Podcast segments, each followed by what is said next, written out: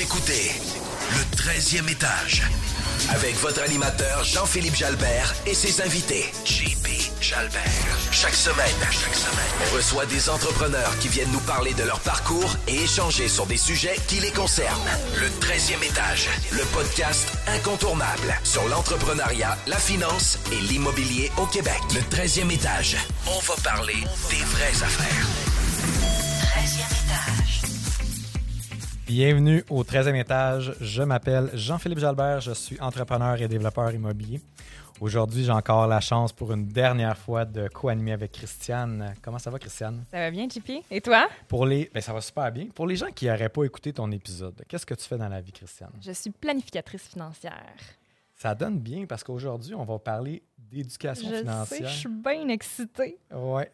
Aujourd'hui, on va parler d'éducation financière, d'entrepreneuriat, de finances, de marché boursier.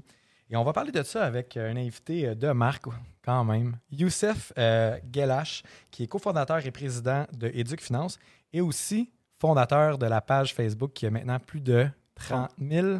Au, au moment où on se parle, peut-être à ce moment-là, au moment de la diffusion, on va être rendu plus haut que ça, de L'argent ne dort jamais sur Facebook, qui est une page dédiée à l'éducation financière.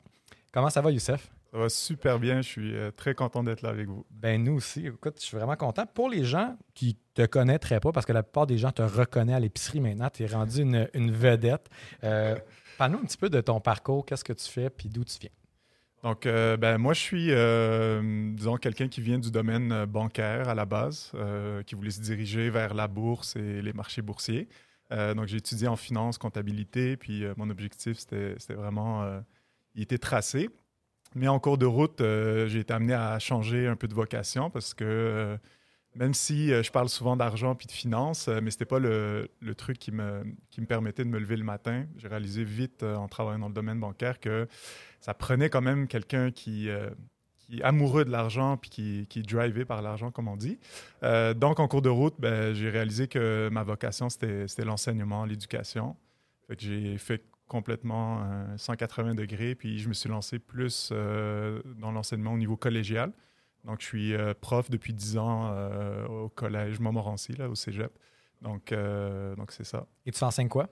Donc, je donne des cours de finance, comptabilité, euh, puisque au cégep, il y a des programmes techniques en administration. Fait que pour les gens qui veulent aller euh, soit en gestion de commerce, soit en comptabilité, soit en finance. Donc, ils font un programme technique de trois ans. Fait que je donne des cours euh, comptabilité et finance euh, là-dedans. Puis, il y a un cours optionnel, euh, gérer ses finances personnelles, euh, que je donne pratiquement depuis que je suis là, qui est un cours optionnel. Donc, c'est parmi toute la liste des choix. Si vous avez été au cégep ou à l'université, on donne une liste de choix espagnol, gérer son stress, et- etc. Puis, ça, c'est un cours parmi toute cette liste-là que j'ai la chance de, donner à une cent- 150 étudiants à 200 étudiants par année c'est un cours qui est quand même populaire. Populaire, mais malheureusement, il limite euh, le nombre de groupes parce qu'il y a beaucoup de cours optionnels. Donc, euh, les étudiants, ils adorent ça. Euh, moi, j'adore l'enseigner aussi, mais euh, malheureusement, je ne vois pas assez d'étudiants. Ouais. Euh, c'est une des raisons pour laquelle ça m'a amené vers l'entrepreneuriat, parce que là, je voulais, je voulais avoir plus d'impact sur un plus grand volume de personnes. Ça devrait être obligatoire tant qu'à moi parce que c'est tellement des habiletés et des connaissances qui sont utiles et que tout le monde devrait avoir à peu importe leur étape de, vie, comment faire un budget, comment utiliser le crédit, euh, comment fonctionne euh, le gain ou la perte en capital, euh, les différents types de comptes qui existent. je veux dire, c'est hyper important. Là. C'est exact- exactement ça que j'enseigne, Christiane. Et malheureusement, je me bats pour que ce soit obligatoire, mais on le sait, le système éducatif, des fois, c'est très rigide, c'est un peu difficile de le changer. La chance qu'on a, c'est que maintenant, il y a depuis quelques années, trois, trois ans de, mé- de mémoire, là, qu'ils ont intégré un cours d'éducation financière au euh, secondaire 5. Mais bon, la partie finance, c'est 15 heures à peu près pour vous donner une idée. Fait que c'est pas énorme, mais je me dis au moins, les gens qui, euh, qui font leur secondaire, ils ont au moins un, petit 15 heures de finance là, qui, qui voient, mais Qui est très peu, à mon avis. moi aussi. Mais Je pense que. Puis, on en parlait dans un autre épisode où je pense même que de plus en plus, ça devrait être intégré même au primaire ou les, à partir de 10, 11, 12 ans. euh, il y a quand même des, des connaissances de base à, à comprendre. Puis je pense que j'en ai parlé à, à quelques reprises, puis c'est un sujet qui me tient à cœur. Je pense que ça, ça bénéficierait tout le Québec de, d'avoir une éducation financière soutenue, du moins sur ces. Je ne dis pas que la géographie et ces choses-là, c'est pas important, mais je pense que on regarde qu'est-ce qui se passe aujourd'hui, le COVID, euh, des coussins de sécurité, tout ce genre de trucs-là. on se rend compte qu'on est très mal éduqué au Québec. là. Je Ouais. pense que- tout à fait. Puis, euh, comme on dit, il y a plein de sujets qu'on peut parler l'impôt, euh, les assurances, euh, tout le volet juridique. Puis. Même l'entrepreneuriat, on n'en parle pas beaucoup. hein. Euh, on regarde aux États-Unis, euh, très, très jeune, dès le primaire, ils leur enseignent déjà à comment se présenter, comment parler, comment vendre, comment créer un projet. Ici, euh, quand on se lance, c'est avec nos connaissances. Il y si en a on qui a la apprennent sur le chance. tas. Voilà, si euh, leur famille, euh, c'est une famille d'entrepreneurs, souvent, ils ont été éduqués comme ça, mais, mais c'est pas enseigné, effectivement. Puis, puis, euh, tu me fais réfléchir. puis Je pense que ça, ça ouvre une belle discussion à l'entrepreneuriat. Je pense que c'est de plus en plus démocratisé. Puis au Québec, on est quand même la capitale de l'entrepreneuriat. C'est très, on est quand même beaucoup d'entrepreneurs, mais c'est vrai qu'on vit encore dans un modèle où souvent l'éducation familiale dit va à l'école, va chercher un, diplôme, aie une bonne job avec des bons avantages. Puis c'est pas nécessairement un modèle qui, qui cadre avec tout le monde. Puis on parlait de liberté avec euh, le- notre dernier invité euh, la semaine passée avec Pierre Olivier qui parlait de liberté. Puis, je pense que il y, a, il y a un clash aussi entre euh, l'entrepreneuriat et être employé. Il y a une manière de, de penser qui est complètement différente. Puis je pense que ça serait bon de justement couvrir le côté entrepreneuriat. C'est pas pour tout le monde non plus. Là. C'est pas quelque chose qui est facile. On en parle. Le podcast est basé sur, sur l'entrepreneuriat. Puis c'est pas pour tout le monde. Ça- a des Mais au moins, mo- au moins donner la chance aux gens d'y goûter puis de voir est-ce que c'est quelque chose qui leur convient. Comme tu dis, c'est pas tout le monde qui peut être entrepreneur, mais je pense que c'est tout le monde qui peut essayer d'être de devenir entrepreneur. Puis si ça marche pas, ben, il y a, a d'autres modèles qui existent, puis c'est- correct. Là. Ça nous prend des, Ouais, des gens, euh, des policiers, des infirmières, euh, ça nous prend des gens dans tous les domaines, mais d'avoir la possibilité de créer son propre projet, sa, sa propre entreprise, je pense que ça, on ça, ça, c'est quelque chose qui peut s'apprendre très, très jeune. Tu sais, puis on le voit des fois, des petits projets euh, dans les écoles euh, avec les enfants, euh, des, des petits projets scolaires encore, mais les jeunes, ça peut les allumer. Même pour le décrochage scolaire, moi, je le réalise parce que j'ai créé euh, au sein de mon cégep un- une, salle des entrepreneurs. Donc, un lieu où les jeunes se rassemblent pour s'aider puis discuter. Je trouvais que justement, ça, manquait ça.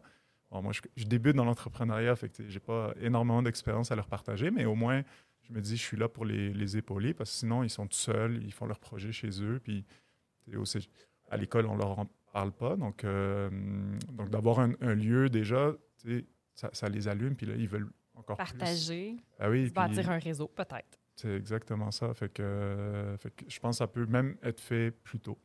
Non, 100 Puis je me rappelle, parce que tu parles du DEC en gestion de commerce, j'ai fait ce programme-là euh, sur la rive sud à Édouard Petit, puis je me rappelle de mes cours, on couvre à plein de choses, mais on n'a jamais parlé d'entrepreneuriat. Puis le, le- le programme s'appelle gestion de commerce. C'est quand même fascinant, puis je pense que c'est important d'ouvrir les horizons. C'est pas peut-être pour tout le monde, on a, mais de dire, hey, c'est une option qui existe, puis c'est souvent, on l'apprend on l'apprend sur le tard. les on devient entrepreneur souvent Par accident.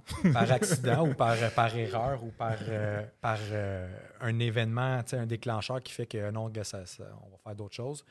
Puis malheureusement, c'est peut-être moins enseigné plus que d'aller dans une, une bonne job, une- un fonds de pension. aie- Mm. Souvent, on, on encourage beaucoup ça. Là, un- Parce que, parce que moi, je me disais aussi, euh, ça c'est une réalité, c'est enseigner des, des cours techniques puis très euh, théoriques à des jeunes, c'est difficile. là. Tu sais, je comprends pourquoi on ne met pas des cours de finance euh, plus jeunes que la cinquième secondaire.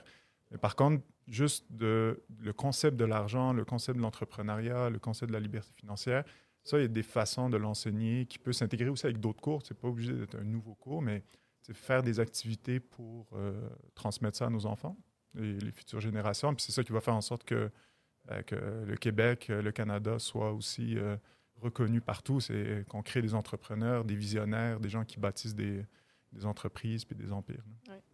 Ah, tout à fait. C'est, c'est- Puis on va avoir le temps, le temps d'en jaser euh, en long et en large plus tard, mais on va aller euh, en fait avec euh, ton entreprise, Éduc Finance. Parle-nous un petit peu de, depuis, quand, ça existe, puis en quoi tu différencies un peu de. Puis en fait, c'est quoi le- les services offerts par ton entreprise? Oui, ben, en fait, euh, comme je disais, c'est, moi aussi, je suis tombé un peu dans l'entrepreneuriat par hasard. C'est cette frustration-là de vouloir éduquer les gens qui m'a amené à, créer ce- cette entreprise-là.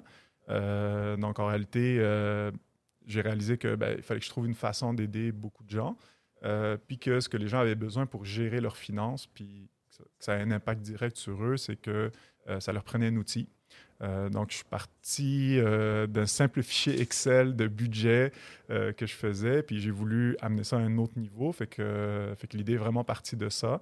Et ça fait quatre ans. Donc, c'est un long processus, mais je suis en train de créer une application mobile. Donc, au moment où ça va être diffusé, normalement, c'est disponible euh, dans Apple Store et Google Play. Donc, euh, une application mobile qui permet justement de, faire la gestion de ses finances, euh, de calculer sa valeur nette, d'avoir son taux d'épargne, d'avoir vraiment un suivi de, son portrait financier.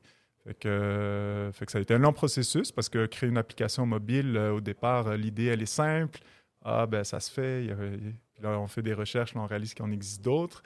Là, nous, on veut se différencier. Fait que, euh, fait que ça a été un, un long parcours, mais je suis content euh, parce que j'ai pu euh, justement persévérer puis arriver au, au bout du projet, ou en tout cas que ça se réalise. Après, c'est une autre histoire, le commercialiser, mais au moins la partie que je suis fier, c'est d'avoir eu l'idée puis d'avoir de m'être battu pour que ça voit le jour. Puis de comment, comment ça fonctionne pour, pour le client ou pour le, le consommateur, ton application? Ouais, donc euh, donc c'est une application mobile, ils peuvent aller la télécharger. Il y a une période d'essai de 7 jours. Euh, puis après, c'est un forfait annuel de 39,99. Donc, euh, donc accessible un petit peu pour, euh, pour tout le monde. Et, euh, après, les gens peuvent, peuvent l'utiliser. Et, l'avantage que ça a, c'est que ça ne prend pas les données bancaires. Donc, ça, c'est la grosse différence par rapport à d'autres applications, parce qu'on sait qu'il y a eu plusieurs entreprises qui ont eu des pertes de données financières. Puis ça, ça, ça inquiète les gens, puis, euh, puis je peux le comprendre. Puis moi-même, pour télécharger une application de finance, dès qu'on me demande mes données bancaires, mots de passe, euh, mes numéros de compte, je suis toujours réticent, puis euh, généralement, je, je- je- je m'arrête là. Donc moi, j'ai voulu créer au contraire un outil que justement, il n'y a pas cette barrière-là à l'entrée. Fait qu'on ne prend pas de données bancaires, mais on a un outil simplifié pour les gens. Super. Que- Qui va, dans le fond, pouvoir gérer leurs finances personnelles dans à peu près tous les aspects. Exactement. Puis on le fait de façon éducative. Fait que moi, c'est toujours le- la thématique. Fait qu'on on intègre aussi des petites notions que peut-être les gens n'avaient pas pensé, des définitions. Puis, euh, puis c'est tellement simplifié que finalement, même la personne qui s'y connaît pas, ben, elle va apprendre. Puis ça avoir un impact direct sur euh, sa situation. Puis pour vous donner une idée, euh, quand on crée une application mobile, c'est tout un processus. Fait que si jamais vous avez l'intention d'en créer un, je vous décourage de le faire parce que faut vraiment, vraiment être, euh, avoir la tête dure puis, puis être euh, très, très patient. Euh, mais on passe par une version bêta. Euh, fait que moi, j'ai eu à développer une version web pour commencer, que je l'ai fait tester par, par plus de 1000 personnes pour m'assurer que l'outil fonctionne, que les gens aiment ça, prendre les commentaires des gens, etc. Puis après ça, il y a tout un processus d'amélioration de l'outil. Euh, donc, euh, d'un fichier Excel à une application mobile, disons qu'il y a- il y, a du temps puis de- du travail. Euh, mais mais c'est ça. Donc, là, la, la version mobile, elle est plus complète. Donc, là, on s'assure que, justement, avec tous les commentaires qu'on a eus, que ça répond aux besoins puis que les gens aiment ça. Fait que- fait que c'est ça. Puis tu disais de décourager tout le monde, pourquoi? Les parce programmations, c'est ce genre de Ah, danger-là? ouais, ou, euh, ouais, c'est le, le côté technique, là, je dirais, là, qui est, euh, qui est très, très, très complexe. Puis surtout qu'on doit fonctionner, euh, ben, c'était notre objectif à nous, c'était d'avoir l'application disponible version Apple, version Google, puis version web. Puis ça connecte pas trop ces trois, trois plateformes-là, fait qu'il faut s'adapter en fait à chaque, euh, à chaque plateforme puis chaque diffuseur. là. Et, c'est là où ça complexifie un petit peu le truc. puis il y a toujours des choses à rajouter, c'est jamais parfait, c'est jamais prêt. Puis euh, il faut aussi avoir euh, justement un, un esprit critique, mais oser aussi avancer sans justement euh, vouloir la perfection parce que on l'atteindra jamais. Là. Ben, c'est comme l'iPhone. Hein? Souvent, les gens veulent avoir tout parfait, mais le premier iPhone, il n'y avait pas toutes les features, que, les caractéristiques qu'il y a aujourd'hui. C'est souvent des petits updates, des petits. Exactement. Fait qu'il faut partir d'une base. Ouais. La même chose pour la version bêta. on a hésité à la lancer parce qu'elle n'était pas prête. euh, ça a planté quelques fois. euh, c'est- c'est- haut, haut et bas là qu'on vit euh, quand on développe quelque chose. Mais, euh, mais justement, il y a une évolution, une amélioration. Puis qu'on voit les résultats, puis on fait comme Waouh, je suis parti de ça, puis ça donne ça maintenant. C'est le fun, puis on est fiers. là. Ben, félicitations d'avoir osé parce que. Ben euh. Puis c'est le fun d'avoir un outil justement qui est facile d'utilisation. Moi, dans ma pratique, ce que je- ce que j'observe, c'est que quand un client, exemple, se, se bâtit euh, un budget ou euh, un fichier Excel où il y a son bilan, puis où il met à jour, si c'est trop complexe, digne d'un fichier de la NASA, souvent les gens vont l'utiliser peut-être un mois ou deux, mais finalement le mettront de côté et au final euh, en tireront pas les bienfaits ou euh, seront pas plus à jour, si on veut, euh, sur, euh, sur leurs finances. Donc, bravo. Exactement ça. Mais en fait, c'est les deux défis. C'est un, parce que la statistique, c'est à peu près 46% des Québécois qui font un budget. Donc, donc moi, ma mission, c'est un, convaincre les 54 autres de faire un budget. Puis de- des 46, de leur offrir un outil mieux que... Parce que la majorité utilise Excel, là, encore. Là. Euh, puis peu utilisent des applications. Euh, fait que moi, mon but, c'est ben, d'avoir un outil meilleur qu'Excel, disponible euh, dans la poche, euh, puis qui se met à jour facilement, puis que justement que ce soit pas des tableaux euh, pas le fun à regarder là, parce que même moi je me rappelle de mon fichier Excel ben là, que je, je suis tenté de plus utiliser là, mais c'est pas le fun c'est bien, tu mets à jour, tu as un portrait, mais si c'est le seul outil qu'on a à notre disposition, Mm. je me disais, il peut y avoir quelque chose de mieux que ça, là, pourquoi pas. Fait que, euh, fait que ça facilite beaucoup plus, fait que je suis content de... Ah, c'est une super ça. belle initiative. Puis j'ai accroché sur ton chiffre. Je suis quand même surpris que 46 Ouais, moi aussi, euh, j'étais comme sont bonnes tes statistiques parce que moi, je. ouais? Tu pensais que c'était moins? moins? Ben, beaucoup moins. Ben oui. Ben oui. Ouais. Je suis quand même surpris. Euh, généralement, euh, puis je pense qu'on parlera de couple tout à l'heure, là, mais généralement, c'est plus les femmes qui font le budget. Ah, Euh, ça, j'ai pas la statistique, mais c'est plus les... euh, J'ai pas de misère à croire. ouais, c'est oui. plus les femmes qui s'intéressent à- aux dépenses. Les hommes, c'est plus l'investissement, l'immobilier, euh, comment faire fructifier l'argent. Euh, Les femmes, c'est plus euh, l'organisation. Mais je le remarque aussi même à l'école, les, les, euh, ben, les femmes sont plus organisées, ils savent c'est quoi les dates d'examen, euh, ils ont leur cahier, leur agenda, tout est prêt. Le, le gars, il se présente le jour de l'examen, il sait même pas qu'il y a un examen. là. Surprise. C'est ça. oui, bonjour, examen aujourd'hui. Hein? Puis là, tu dis, sors ton agenda. J'ai pas d'agenda. Il y a quoi? Il y avait un agenda? Ah, j'ai, pas de misère à croire pour ça, par exemple, que les femmes sont en, en général plus structurées, plus Ouais. euh, consciencieuses. En tout cas, ça, là. Plus organisées, plus. euh, plus euh, ils vont euh, plus euh, analyser ce, ce genre de trucs-là, en effet. Ouais.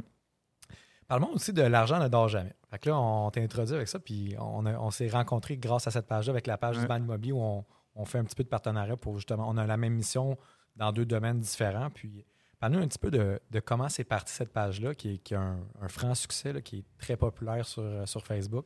Puis pour les gens qui nous écoutent, qui ne sont pas encore sur la page, allez ajouter la page L'argent ne dort jamais. Plein de trucs sur différents aspects de la finance et un petit peu d'immobilier aussi. Euh, donc, parle-moi un petit peu de comment c'est parti. Euh, ben, en fait, l'idée, euh, c'était en avril 2019. Euh, c'était parti en fait du fait que j'avais une page Facebook, Éduc Finance. Puis, je ne sais pas si vous vous rappelez, mais en 2019, euh, Facebook avait changé l'algorithme. Ça faisait en sorte que les pages étaient moins, ben, avaient moins de, de portée. Et en même temps, je réalisais aussi qu'en ayant une page, je trouvais que moi, je mettais du contenu, mais c'était à sens unique, dans le sens où il n'y avait pas de discussion avec les gens. Tu sais, J'essayais de donner du contenu éducatif toujours, c'est- ma mission. Mais euh, je n'avais pas de conversation avec les gens, puis ça ne donnait pas l'opportunité aux gens de, se- de poser leurs questions. D'échanger, de partager. Ouais, c'est ça. Puis moi, mon but, c'est d'essayer de répondre aux questions des gens, parce que c'est- c'est ça la problématique, c'est que les gens ont des questions à, à tous les jours sur leurs finances. On, on prend entre 5 et 10 décisions financières par jour en passant. Euh, donc, euh, que ce soit café, euh, acheter, je sais pas, transport, etc. C'est... On prend quand même beaucoup de décisions à tous les jours, puis des fois, on les prend sans trop réfléchir ou en ayant des, des conseils des proches, en ayant des conseils d'étrangers. Euh, Ils ben, sont moi, pas je suis- toujours bons. Voilà. c'est bon de le rappeler. Ou de ses propres expériences, euh, ses propres erreurs. Euh, fait que, euh, fait que l'idée est partie de là. C'était, je me suis dit, ben, c'est mieux de bâtir une communauté, un groupe, où là, ben, il va y avoir des professionnels, il va y avoir des gens qui ont des questions. Puis, en, ben, à la base, c'était moi qui voulais répondre aux questions des gens, parce que c'était c'était moi qui l'avais lancé. Mais au fur et à mesure, ben, j'ai vu qu'il y avait des professionnels qui se rajoutaient de tous les milieux, fait que, que ce soit des, des spécialistes en finance, en assurance, en immobilier, en fiscalité, etc. Euh, puis ça donnait quand même des niveaux de réponse très intéressants. En fait, ça a été un des défis, c'est de s'assurer que Le contenu était les- juste, les réponses étaient exactes. Voilà, exactement. Sinon, ça revient euh, aux voisins qui donnent des, des conseils. Là. Fait, que, euh, fait que je voulais m'assurer aussi que le contenu et les réponses étaient bonnes. Puis, euh, puis les gens aimaient ça parce que il y a un côté aussi où je fais participer les gens. Je, je détends un petit peu l'atmosphère parce que des fois, c'est un sujet un peu sérieux. Puis c'est l'angle qu'on prend pour en discuter, ça, change tout. Euh, si c'est trop sérieux, les gens embarquent pas, les gens, ça les intéresse pas, ils passent à autre chose. Mais quand on l'amène euh, d'une façon plus légère, généralement, le- les gens apprennent plus, puis ça leur donne le goût d'en apprendre plus. Puis je reçois tous les jours des messages de gens qui, me disent vraiment ça a changé euh, beaucoup de choses dans leur vie, puis que grâce à ça, ça leur a permis de lire des livres, des, des témoignages vraiment incroyables. Mais je, je me dis, j'ai réussi la mission parce que je, je- je crée de l'intérêt à des gens à la base qui n'en avaient pas forcément sur plein de sujets. Fait que, fait que ça remet euh, des perspectives, ça, ça change des carrières, ça change euh, plein de choses dans, dans la vie des gens. là. Mais tu, par l'entremise de la page, tu rends les finances et les différentes facettes de la planification financière accessibles aux gens. Puis- Exactement. Euh, je suis moi-même sur la page. Je commande pas beaucoup, mais je suis. Euh, je trouve que tu donnes et tu partages beaucoup d'outils qui sont très pratico-pratiques et tout à fait utiles et pertinents. Je pense notamment à, dans le coin des impôts, tu avais un pense-bête en huit points. Euh, bon, euh, tout est relevé, T4, T4A, euh, si tu as fait des dons, si tu as fait des déductions, si tu as des enfants, tu as des crédits ou euh, des relevés pour les frais de garde, euh, as-tu vendu, acheté une propriété, euh, puis, tu sais, par point, tu sais, tous les documents, puis la petite liste d'épicerie de documents qu'on doit fournir au comptable pour s'assurer d'avoir tout en main à la journée de notre rencontre ou euh, notre rencontre virtuelle euh, dans, dans, dans la situation dans laquelle on est. Exactement. Donc, euh, chapeau, vraiment, là. Comme tu dis, puis ça revient un peu à mon application, c'est qu'au final, c'est les outils que les gens aiment le plus parce que si on s'arrête aux informations, à l'information puis au concept, les gens ne mettront pas en application. Si on leur propose un outil pour les aider justement à OK, c'est la période des impôts, c'est lourd, je comprends rien, non, non, non. Si on leur propose un outil, là, tu, tu prends un, exemple d'un outil, mais j'en ai fait plein des outils. J'ai même une Oui, oui. boîte à outils. mais euh, donc là, ça leur simplifie un petit peu la tâche, puis là, ça devient moins compliqué. Puis j'ai même eu, euh, pour donner un exemple euh, simple, là, mais une prof qui ne savait pas qu'elle avait le droit à des, à des crédits pour, parce qu'elle payait des frais de scolarité. Pour, euh, puis il y, a- il y a un montant qui, a- qui est disponible pour ça. Mais c'est en lisant la boîte à outils qu'elle a découvert ça, puis elle m'a écrit pour me dire Ben, merci, je ne savais pas. Ça fait X nombre d'années que j'enseigne. J'en ai plein des exemples comme ça, mais souvent, c'est les outils qui permettent aux gens de se, mettre en, en action. Ah, puis c'est tout à ton honneur, là, honnêtement. Le genre de message que, que tu as, ça doit être.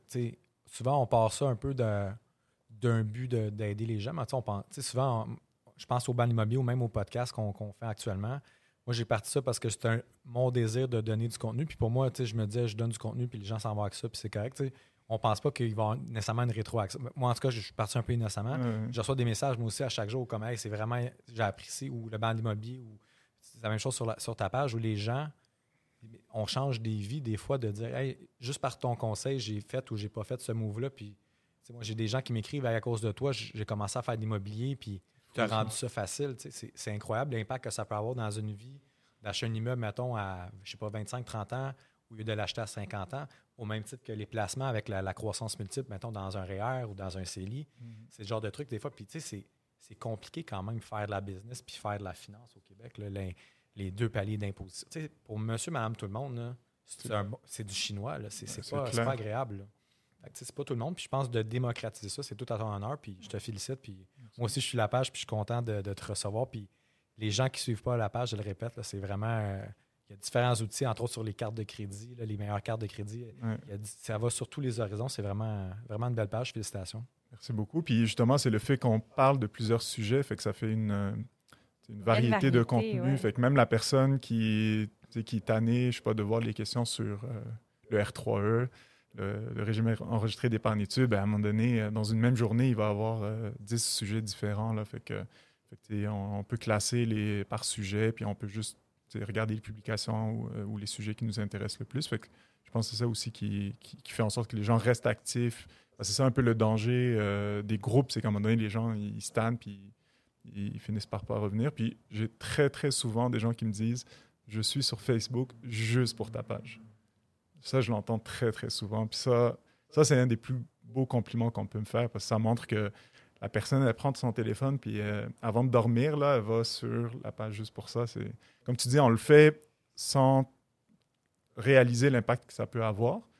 Puis quand on nous le partage, c'est encore mieux. Fait que moi aussi, je tiens à te féliciter Ah, parce que je, je sais que tu dois avoir la même chose, puis vous avez le, exactement le même impact. Là. Ça demande beaucoup de temps là, quand même pour les gens qui, qui tu sais, puis souvent les gens, il y a des, toujours euh, les deux, trois chialus qui disent Mais là, t'as as laissé ce commentaire. Toujours, ouais. Pour les gens qui ne comprennent pas, là, puis on en parlait un petit peu avant le micro, c'est c'est énormément de gestion avoir un groupe comme ça parce que c'est aussi de filtrer les réponses puis, puis de, de- de s'assurer que ça fait du sens. On, on- on se trouve quand même à être des experts dans nos domaines respectifs. Puis, sais, même des fois, tu vas me taguer sur des publications ou taguer des gens dans du banc parce que Hey, est-ce que vous pouvez répondre à cette question-là? On est, moi, je ne suis pas un expert en fiscalité, je ne suis pas un expert en carte de crédit, mais a- chacun est expert. C'est de taguer les bonnes personnes. Puis des fois, mais on ne peut pas tous connaître non plus. Puis c'est de s'assurer que les- qu'on donne des bonnes réponses aux gens. Puis c'est souvent ça l'enjeu, surtout avec la croissance du nombre de membres, parce que souvent, on est beaucoup dans, le Facebook, le nombre de likes, le nombre de. Nous, puis, puis je pense que toi aussi, on a déjà eu la discussion, on ne vise pas nécessairement le plus de personnes sur ces pages-là.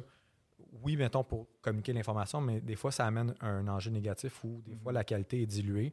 Puis on veut avoir, en tout cas, nous, de notre côté, puis je pense que c'est la même chose de ton côté, c'est de, de viser une page euh, qui a des bons échanges et du bon contenu, puis pas toujours avoir la même question non plus. Si le nombre vient avec, tant mieux, mais le contenu pour nous, c'est. Puis en passant, moi, je suis pas tout seul. là. On Ouais. est six. euh, euh, J'ai cinq autres Ouais. modérateurs avec moi, puis ils font un travail exceptionnel. Puis nous aussi, on filtre parce qu'on reçoit 30 à 40 questions par jour, puis on peut pas malheureusement tous les accepter. Puis comme tu dis, ça, ça fait des, des gens qui sont pas contents, mais en même temps, c'est pour le bien de tous, dans le sens pour la communauté. Fait qu'on sélectionne les questions les plus pertinentes. Des fois, on va taguer sur d'anciennes publications pour éviter que le, Ouais, sujet revienne tout le temps. Fait que- fait qu'on fait un, un gros travail d'ar- d'arrière-scène qui fait que le contenu est bon, puis que les gens... Puis, Exactement. puis nous, la croissance, puis euh, je suis sûr que vous aussi, c'est que organique. Là. Ouais. C'est- Maintenant, c'est les gens qui rajoutent leurs amis, qui rajoutent leur famille, parce que ils parlent de finances à l'extérieur. Fait que là, ils disent Ah, viens, viens te rajouter à cette page-là. Fait que je fais plus de. J'en parle presque plus, sauf quand on m'invite comme ça. là Ah dans des émissions, mais, mais sinon, euh, c'est, euh, c'est de l'autopromotion. Puis moi, à partir de 10 000, j'ai arrêté de compter. Pour moi, c'était. Je, me Ah disais, ah, 10 000, ce serait le fun d'avoir une, une page Facebook avec 10 000 membres, c'est incroyable. Puis maintenant, pff, le reste. euh, là, je fais même des événements. À 30 000, j'ai fait une petite danse. Puis là, à 40 000, on se posait en faire une autre, juste pour célébrer que maintenant, c'est devenu. euh, Oui, tout à fait. Puis je pense que, en fait, la base de ça, c'est qu'il y a un besoin. On, on a parti ça parce qu'il y avait un besoin. Nous, quand on a parti cette page-là, il y en avait, il y en a plein des pages immobilières, mais nous, on voulait amener ça d'un côté peut-être un peu plus humain, ou puis aussi pas de mensonges, pas de bullshit, pas de, de- de publicité. Sur ta page non plus, tu n'acceptes pas les publicités ou, très rarement, ou des fois, il y a une, une plage qui, qui- qui est réservée à faire ça. Puis je pense que c'est ce que les gens apprécient. Puis nous, c'est ce qu'on a cerné quand on a, puis on a parti un peu comme, comme toi, là, un coup de tête, on a parti ça, puis on dit, gars, si- s'il y a 500 personnes sur la page, ça va être le fun. là. Puis là, on est, on est rendu à 10 10 000, 000, plus. ouais. plus, là. Puis je pense Mais à un moment donné, vous avez eu une croissance incroyable. Je ne me rappelle plus c'était quoi la date. là, Ouais, mais- ça- c'est quand on a, quand on a fait euh, notre, notre petit partenariat, mais je pense de votre côté aussi, ça a Ben amené, oui. euh, c'est- on a- pour les gens qui nous écoutent, en fait, c'est que le, le, immobilier, euh, dont je, suis- je suis admin avec, euh, avec plusieurs autres, puis Youssef, on, on se- on se parlait, puis on, appréciait nos pages mutuelles, puis on a décidé de faire une espèce de, de, de teamwork, de partenariat où on a Je chacun pense- sur nos moi, pages. je l'aurais fait de, de toute façon. Exactement, là. même aussi, Toi puis- aussi, là, je Puis sais. finalement, ben, pas- parce qu'il y a des gens en immobilier qui, qui ne connaissent pas la finance euh, ou des- les, les rudiments de la comptabilité, de Mm. la fiscalité, ce, ce genre de trucs-là et vice-versa. C'est du sujet qui s'entrecoupe quand même Euh, étroitement. là. souvent, les gens euh, vont taguer aussi la page de- du banc Ouais. pour- comme référence parce que je pense que vous êtes devenu la référence en immobilier au Québec. En tout cas, la référence sérieuse. Oui, exactement. Que, euh, non, mais euh, on travaille fort, mais tu sais, pour en résumé, tu- le but de ça, c'est de, de- de dire aux gens qui nous écoutent souvent, puis c'est quand même beaucoup de, de temps à administrer ce genre de, groupe-là. Les gens s'en rendent pas compte, puis des fois, on reçoit des commentaires négatifs où on est comme, on peut pas plaire à tout le monde, puis Mm. on n'a pas des employés, là, c'est pas une- on fait pas d'argent avec Ah, ça. c'est euh, ça. Mais ceci étant dit, félicitations, je suis très content Merci. de, Merci de beaucoup. ton initiative. Puis en plus, je pense que ça sert à tout le monde. Puis je pense que c'est bon pour le- le- les gens en général aussi de, bien comprendre les, les rudiments et la base de la finance. Je pense que on parle souvent là, de, actuellement de, de- de la crise du loyer, ce genre de trucs-là, puis le- les ratios, mais tu sais, des fois, les gens ne réalisent pas le genre de dépenses qu'ils font, puis qu'il n'y a pas de bon sens ou qui ne fonctionnent pas avec leur stratégie. là. Fait que, des fois, c'est des petits outils qu'on peut euh, avoir un peu plus d'argent. Avoir une carte de crédit, exemple, qu'on qu'on comprend pas comment ça fonctionne. Des Puis- fois, c'est énormément d'argent qu'on donne alors qu'on pourrait la gérer autrement. Puis, Exactement. Puis des fois, c'est juste une question d'habitude. C'est que les gens ont pris l'habitude de gérer une- leurs finances d'une certaine façon. Puis c'est difficile des fois à sortir comme de mauvaises habitudes. Ou... Puis des fois, ça prend vraiment un nouvel environnement. Puis je pense que c'est un petit peu ça aussi euh, euh, qui est difficile pour les gens, c'est de changer leur environnement. Surtout des fois, dépendamment de l'éducation qu'ils ont eue, mais de sortir de ça puis d'avoir une nouvelle façon de consommer, une nouvelle façon de- d'investir, une nouvelle façon de, de gérer un budget. C'est difficile de faire ça, mais ça prend un, environnement pour justement se, cha- changer ce- ses comportements. Tout à fait.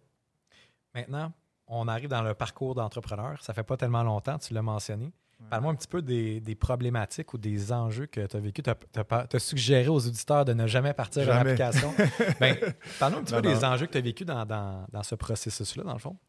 Euh, ben, c'est sûr, moi, euh, à la base, euh, comme je viens pas d'une famille euh, d'entrepreneurs, donc donc c'était un défi. Mes parents sont ingénieurs, donc donc moi-même, je, je me suis lancé un peu dans la finance, un peu par hasard, disons.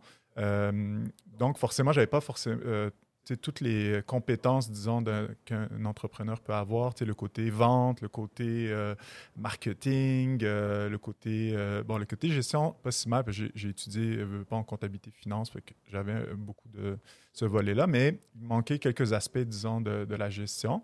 Puis ben, n'importe quel projet, ben, ça prend trois choses. Ça prend ben, l'idée, un produit, euh, ça prend des clients, puis ben, c'est la rencontre entre le produit et le, et le client. Fait qu'il faut réussir à convaincre les gens, mais il faut être capable de diffuser aussi son message.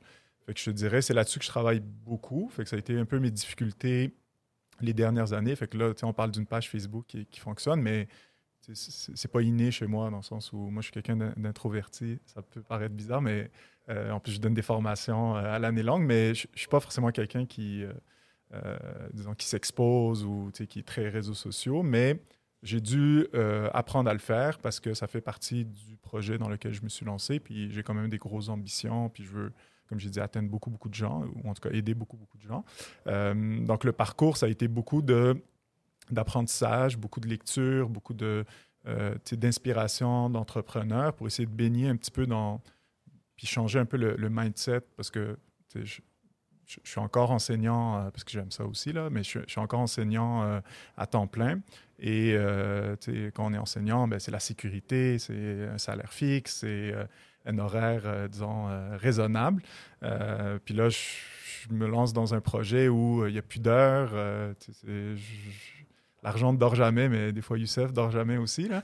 Parce que des fois, on est dans des périodes où ça, exige beaucoup de travail. Est-ce que tu vas continuer à enseigner? Euh, ça, c'est le gros point d'interrogation. Euh, Je ne veux pas dire euh, non, mais peut-être à un moment donné, j'aurai à prendre la décision, mais j'aimerais bien continuer, oui. J'aime ça.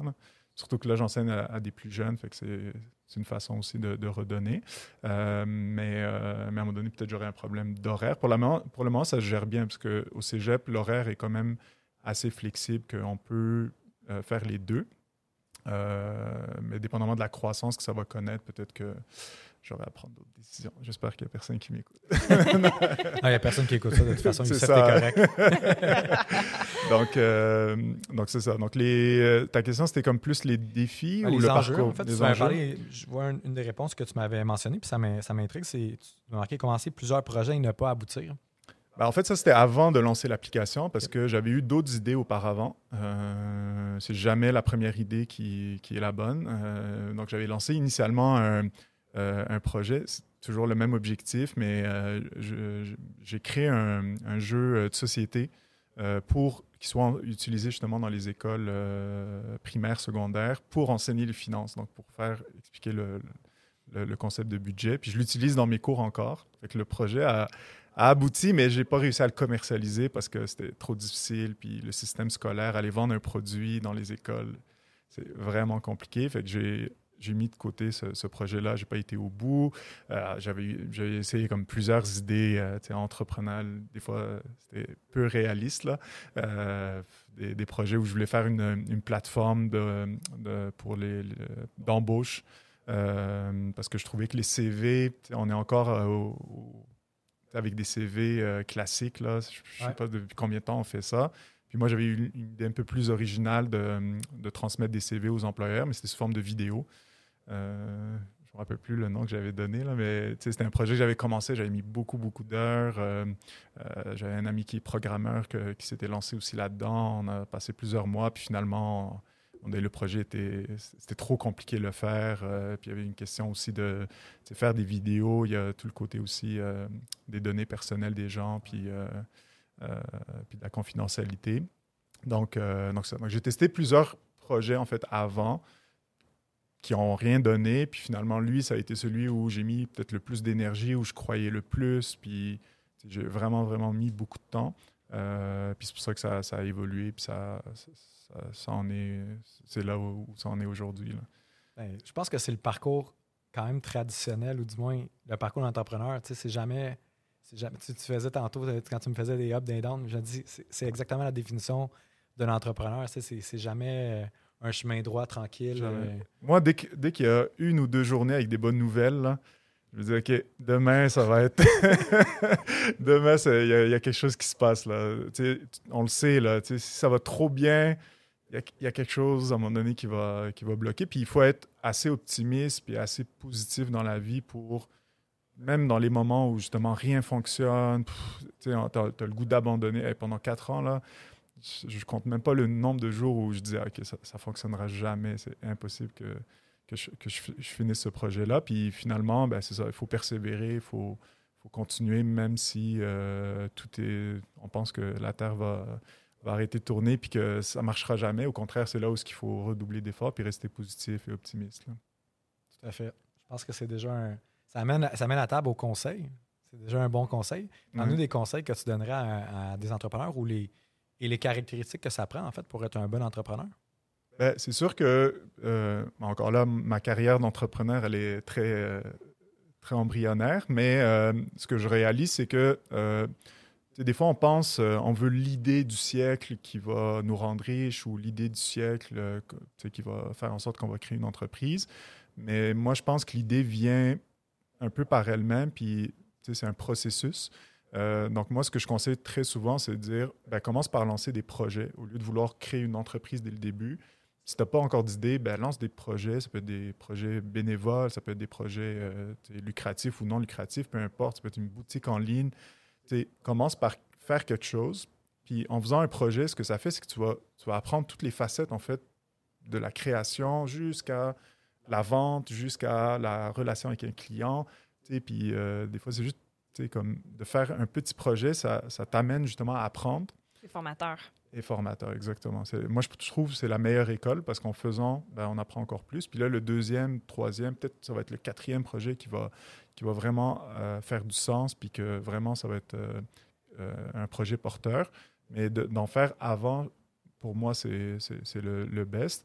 Puis d'apprendre sur le tas. Donc là, l'autre conseil, c'est de ne pas avoir peur aussi de, de, se faire aider, de, de- lire, de regarder des vidéos. Maintenant, on peut avoir accès à tout. Moi, j'ai tout appris euh, euh, par moi-même. Euh, la partie programmation, j'ai un programmeur avec moi, là, une chance.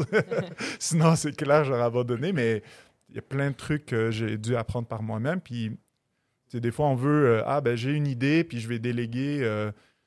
on veut déléguer toutes les tâches, puis finalement, nous, on a juste eu l'idée, puis on veut devenir riche avec ça. Mais au final, il faut que tu mettes la main à la pâte, puis que tu apprennes tout, et que tu fasses tout avant d'être capable de déléguer justement certaines tâches. Euh, puis ça, forcément, ben, je pense que tu l'avais dit dans ton podcast, il faut être autodidacte. Donc, il faut, faut apprendre par, euh, par soi-même pour justement être capable de le faire, même si on ne le fait pas parfaitement, c'est pas grave. À un certain moment, tu auras les ressources pour pouvoir le déléguer, puis ça, sera parfait à ce moment. Ah, fait. correct de se tromper. Là. Ah, exactement. Puis c'est pas un chemin, c'est pas une rivière tranquille qui coule euh, tranquillement. Puis, tu sais, en fait, pour re- reprendre ce que tu, ce que tu disais que, que j'ai parlé à mon podcast, c'est- c'est que souvent, je trouve que les gens sont, euh, paresse- sont paresseux, sont intellectuellement paresseux. Puis pour moi. JP, quand tu as dit cette phrase-là, là, je suis comme, est-ce que c'est moi qui viens de la dire ou c'est lui, là? Puis, en fait, c'est pas pour être méchant, là, c'est Ah, juste non. pour, pour- pour faire comprendre aux gens que si tu veux être entrepreneur puis que tu n'es pas capable d'aller sur Google, ça prend le même temps d'ouvrir ton Facebook que d'ouvrir ton, ton Safari ou ton, ton Google Chrome puis d'aller d'aller dessus puis de taper ta question. Puis dans peut-être 80% des cas, tu vas avoir ta réponse. Tu sais, je- on va donner un exemple. là. Tu sais, souvent, les gens, euh, nous en immobilier, posent des questions. dans- là, c'est le, le temps des renouvellements dans le- quelques, quelques semaines, mois, là, que c'est plus le gros, la grosse période. Il y a des informations que tu fais juste taper. Je pouvais taper la question Ah telle quelle sur Google et la réponse sort dans le premier lien. Soit le site d'Atal, soit Éducalois, soit un, autre site de, de pertinent, parce qu'il y a des Ah sites non pertinents aussi. là. Mais tu sais, je pense que de ne pas faire ces étapes-là, pour moi, en fait, ça devient, euh, ça devient comme un peu insultant parce que je vais- ça va me faire plaisir d'aider les gens. Mais tu sais, débrouille-toi un peu. Un tu, minimum si tu me donnes une situation particulière, voici ce, qui s'est passé dans ma situation particulière, ça va me faire plaisir de t'aider. Mm. Mais si tu me dis c'est quoi un REER, ben, que- je pense que je pense qu'on est rendu là quand même en 2021 où quand tu tapes REER sur Google, tu vas avoir probablement des institutions financières qui vont sortir, qui veulent t'en vendre, mais qui vont t'expliquer quand même c'est quoi. Mm. Puis après ça, tu peux défiler ça une page, deux pages, tu vas trouver du stock là, vraiment pour te noyer là-dedans. C'est juste ça. Des fois, je pense que en plus, quand on veut devenir entrepreneur, il faut se débrouiller, c'est de la résolution de problèmes à chaque jour. Mm. Ben, si t'es pas capable de taper sur Google, j'ai peut-être un enjeu à savoir si tu vas devenir un bon entrepreneur. Ouais. Ben, je suis euh, 100% d'accord. Puis je pense que c'est aussi la nouvelle génération sont beaucoup comme ça, euh, font peu d'efforts, puis Facilité. ils veulent qu'on leur donne tout, euh, tout à, portée de main. Puis ça, c'est- difficile aussi euh, tu sais, quand, quand on est, justement débrouillard ou tu on est autodidacte. euh, tu des fois, on nous pose la question, puis tu a même, la personne n'a même pas fait l'effort de chercher, puis, euh, puis elle s'attend à ce que je lui donne la réponse. Là, fait que, euh, Tout à fait. Puis même des loupes là, sur des groupes, là, des fois, on a une question qui, qui- qui mentionne quelques mots. Juste la loupe là, en haut à droite. Là, et, euh, il sort souvent beaucoup de contenu aussi. Puis malheureusement, les gens, c'est ça que j'ai l'impression, ils s'attendent tout, tout le monde, mais sans, sans donner. sans donner. Fait que, ah, tout à fait. Tu m'as marqué une, une phrase dans tes, dans tes conseils, puis tu n'en as pas parlé, puis je, trouve, je la trouve vraiment pertinente. Créer le maximum d'expérience au lieu de vouloir gagner un salaire lorsqu'on est jeune. J'ai goût que tu m'expliques ça. Ben, en fait, ça, revient à ce que je disais tout à l'heure. Moi, je vois, pour vous donner une idée, là, parce que moi, je suis un peu sur le terrain, fait que je le, vis, là, mais les étudiants cégep, là, à 90% ils travaillent. Ils ont entre 17 et 20 ans, puis ils travaillent tous. tu sais. Puis des fois, c'est des horaires quasiment temps plein. Fait qu'ils étudient temps plein, puis c'est du 15, 20 euh, et plus d'heures par semaine. Il y, en- il a que c'est correct parce qu'ils ont une réalité aussi, puis ils ont un appartement, mais pour plusieurs, ils habitent avec leurs parents, puis ils travaillent beaucoup. Puis des fois, ils travaillent, comme je dis, pas forcément pour les bonnes raisons, parce que l'argent, ils dé- majoritairement, ils dépensent, euh, puis c'est dans des biens euh, de consommation. Je trouve que c'est un âge où, au contraire, ils devraient diminuer le nombre d'heures, voire ne pas travailler s'ils ils peuvent. Au contraire, c'est d'utiliser ce temps-là, parce qu'au final, ils échangent leur temps pour de l'argent, un salaire euh, très, très faible lorsqu'on est euh, jeune, euh, pas d'expérience, pas de diplôme, on ne gagne pas des revenus super élevés, mais d'aller justement se former avec des expériences. Je pense, exemple, aux associations étudiantes, il y a souvent des groupes d'entrepreneuriat, des groupes d'improvisation. Moi, j'aurais adoré, moi, c'est un conseil que j'aurais aimé comme donne, je- j'aurais aimé faire de l'improvisation au cégep. Là. Ça, ça te forme à bien communiquer, à improviser et tout ça. Même dans les universités, souvent, il y a, des associations étudiantes, etc. Mais ça, juste ça, je trouve que c'est des belles expériences parce que tu te fais un réseau de contacts, tu apprends, tu rencontres des gens. Tu sais, des fois, il y, a, le maire de Laval qui vient euh, rencontrer les jeunes entrepreneurs. Tu sais, ça, ça te permet vraiment de faire connaissance mieux qu'un travail routinier que tu fais. Puis, OK, oui, c'est bien, tu gagnes de l'argent, mais c'est pas, pas ça qui augmente ta valeur à cet âge-là. Puis d'ailleurs, euh, Pierre-Yves McSween en parle dans son livre. Il dit la première étape, c'est d'augmenter sa valeur. C'est vrai. Puis euh, quand on est jeune, c'est encore plus important d'augmenter sa valeur parce que tu n'as pas encore d'expérience. Puis ça, tu peux le faire en faisant du bénévolat, en faisant des petits projets, comme on disait tout à l'heure. Euh, N'importe quoi qui va justement te- t'enrichir en tant que personne. Puis plus tard, si tu as envie d'être salarié puis travailler pour quelqu'un, c'est correct, mais au moins, même quand tu vas négocier ton salaire, tu as un bagage d'expérience. Ton CV est beaucoup plus intéressant quand tu as fait plein d'expériences que quand tu as travaillé euh, au Carrefour Laval. Là. Je pense que ça dépend de la- de l'emploi aussi. euh, euh, parce que je pense que, personnellement, je pense que le, le- le- le- le travail étudiant est une expérience aussi en soi. C'est sûr que la, ce qu'on en retire de l'expérience n'est pas nécessairement la même d'un emploi à l'autre. Je pense à, à- à mon expérience à moi, moi j'étais sauveteur sur les piscines, je suis une ancienne nageuse, euh, j'étais très un, impliquée un comme bon salaire, ça. J'étais j'étais impliquée avec la société de sauvetage. Ouais. C'est ce qui m'a amené un peu à partir ma première business, moi. Ouais. Euh, à 18 ans, j'organisais des cours de sauvetage en milieu océanique à Hawaï. J'amenais des groupes de, de, de 40 sauveteurs québécois à aller faire leur formation là-bas. Donc, je pense qu'il faut Ça- nuancer aussi ce que le travail représente et ce qu'on va chercher. Euh, Mais là, je te parle vraiment d'emploi juste pour le revenu, tu sais, où est-ce qu'ils apprennent rien, puis ça, ça les intéresse même pas à le faire, mais ils travaillent beaucoup d'heures, puis c'est, c'est pas la raison pour apprendre, c'est la raison pour euh, gagner de l'argent, parce qu'ils pensent que, en ayant de l'argent, ben, ils vont pouvoir euh, impressionner leurs amis, acheter une voiture, euh, tu donc, ce c'est de le faire pour les bonnes raisons. Voilà, Je suis exactement. d'accord avec toi Puis d'être capable de renoncer justement. Puis ça, c'est difficile pour des jeunes de dire ah ben renonce à un revenu, puis va faire des expériences bénévolement. Mm. Tu sais, de faire des trucs, tu sais, puis on le sait, dans l'entrepreneuriat, combien d'heures on met de bénévolat, tu sais, on travaille euh, sans, sans se payer d'heures, euh, sans se payer de salaire pendant des, Des années. euh, des années. Ben, c'est exactement souvent, ça. ouais. Fait qu'il Mm. faut être capable d'apprendre à travailler pour r- rien monétairement. Ah, Mais si dès le départ, tu es jeune, tu commences à travailler, puis là, ton seul, euh, c'est ta seule motivation, puis comme tu dis, ça, ça dépend du type d'emploi, mais quand c'est ta seule motivation, c'est le, c'est le, le côté euh, monétaire, je trouve que c'est- dommage parce que tu perds quand même des années importantes. Mm. Puis quelqu'un qui, qui fait ça, puis moi je le vois avec des étudiants justement qui s'impliquent beaucoup, souvent quand ils vont à l'université puis ils finissent, c'est les gens les plus... ils vont vite après. là. Ils vont avoir des postes super élevés ou ils vont se lancer en affaires. Ou, je vois vraiment un écart entre les gens qui sont impliqués versus ceux qui ne le sont pas parce qu'ils sont beaucoup plus matures. Fait que forcément, ils ont des ambitions puis ils ont un réseau de contacts euh, tellement différent que je trouve ça c'est enrichissant pour, les- pour des jeunes. Non, on parle bien sûr. Je pense que c'est un très bon point. Puis je pense que, tu sais, Christiane amène une nuance qui est, qui est importante. Puis moi, de comment je l'interprète, c'est un peu entre les deux, entre, entre vous deux. Puis pour moi, mettons, qu'est-ce que tu dis, c'est de ne pas aller travailler nécessairement pour l'argent. Puis ça va un peu avec ce que tu sais au niveau des expériences. Je pense qu'en tant qu'employeur, mettons que j'aurais engagé un, un étudiant ou un, un- quelqu'un qui sort de, l'université, ou, euh, je vais je vais plus avoir une importance sur, mettons, justement, qu'est-ce qu'il a accompli. Mettons, j'ai fait du bénévolat, j'ai fait ci, j'ai fait ça, Mhm. que, exemple, j'ai travaillé à servir des cafés en quelque part. Exactement. Parce que, puis, sans dénigrer ça, là, ça en prend des gens, puis c'est- c'est 100% correct, mais je pense que ça amène. Tu sais, exemple, on- je prends, j'ai une tête depuis tantôt, c'est les, les- tu parlais d'associations étudiantes. On va organiser, mettons, un party.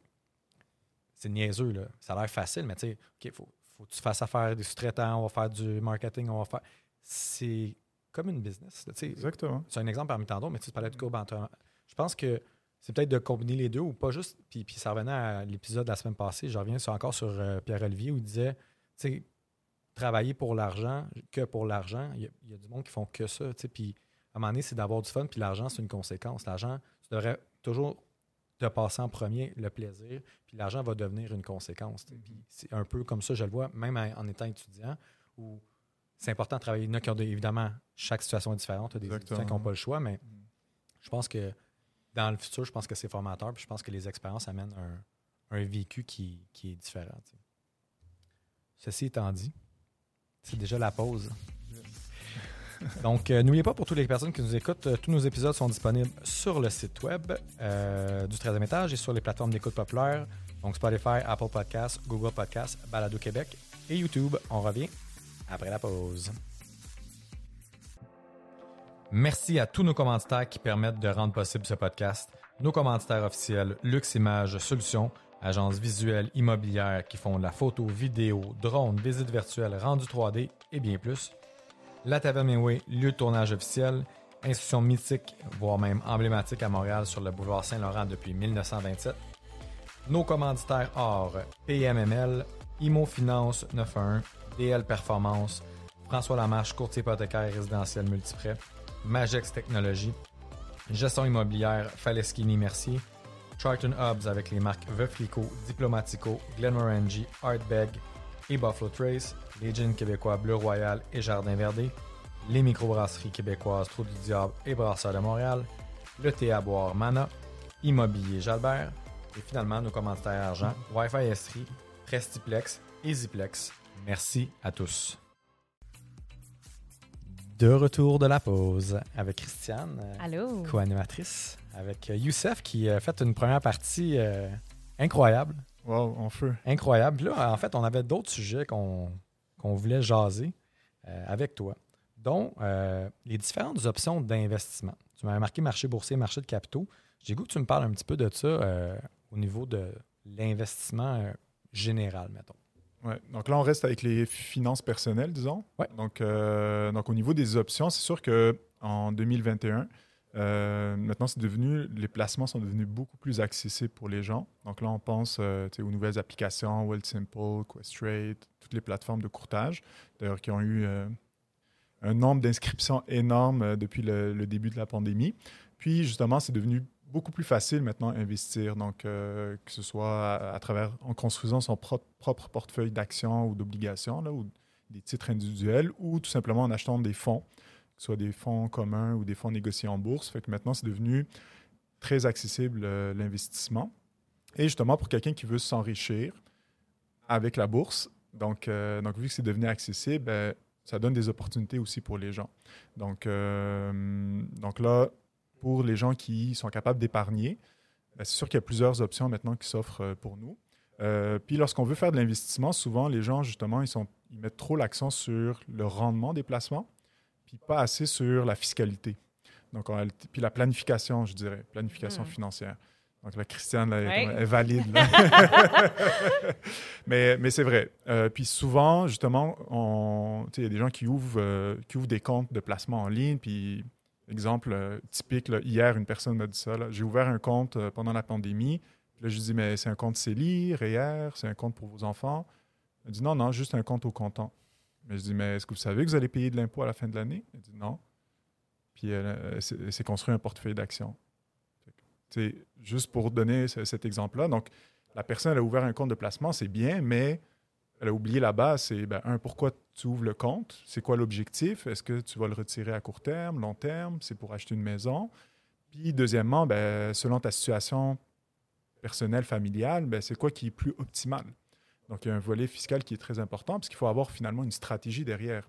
Donc, souvent, les gens veulent investir parce qu'ils veulent s'enrichir à court terme, mais je pense que c'est plus important d'avoir une stratégie justement beaucoup plus, euh, avec une vision beaucoup plus claire de qu'est-ce qu'on veut faire, puis d'avoir un plan de match. Puis une fois qu'on a ça, ben là, ça peut être plus facile, disons, de répartir l'argent qu'on est capable d'économiser dans les différents véhicules de placement, puis dans les bons véhicules euh, fiscaux.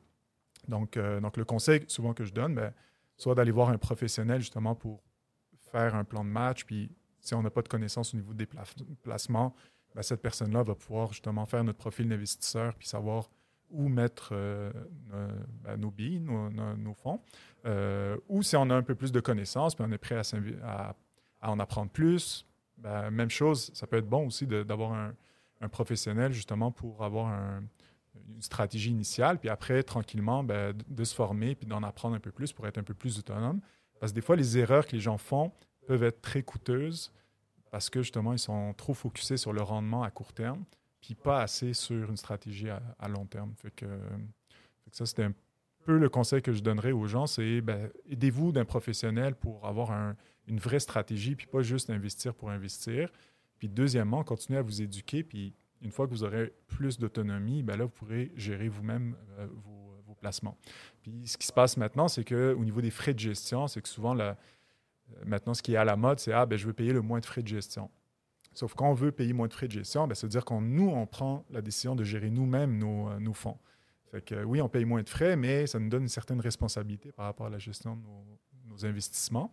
C'est bien de vouloir économiser, mais est-ce que la stratégie est bonne? Est-ce qu'on est capable de, euh, de faire la gestion? Est-ce qu'on va être émotif avec nos investissements? Souvent aussi, ça, c'est un gros volet que les gens euh, oublient, mais le, côté émotionnel, c'est quasiment 80 de, de l'investissement.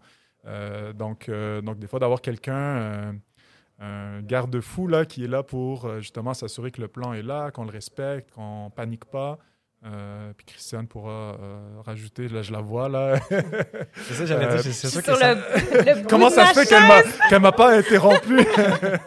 Non, je voulais te laisser parler justement. Je ne voulais pas t'interrompre, mais je suis 100 d'accord avec toi. Puis, euh, Puis je le dis pas parce que tu es là. hein. C'est c'est vraiment un conseil que, que je donne. Puis c'est le plus logique parce que je vois les erreurs que les gens font.